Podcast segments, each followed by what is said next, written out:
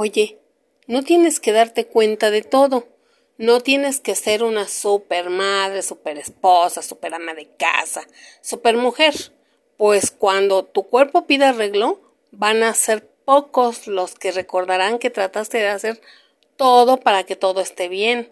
Así que deja la casa para después, ve a distraerte, ve al parque, cuida tu salud, cómprate algo rico, ve al salón, duerme hasta tarde, ponte la ropa que te gusta, sé tú, cuídate, ámate y hazlo exclusivamente por ti.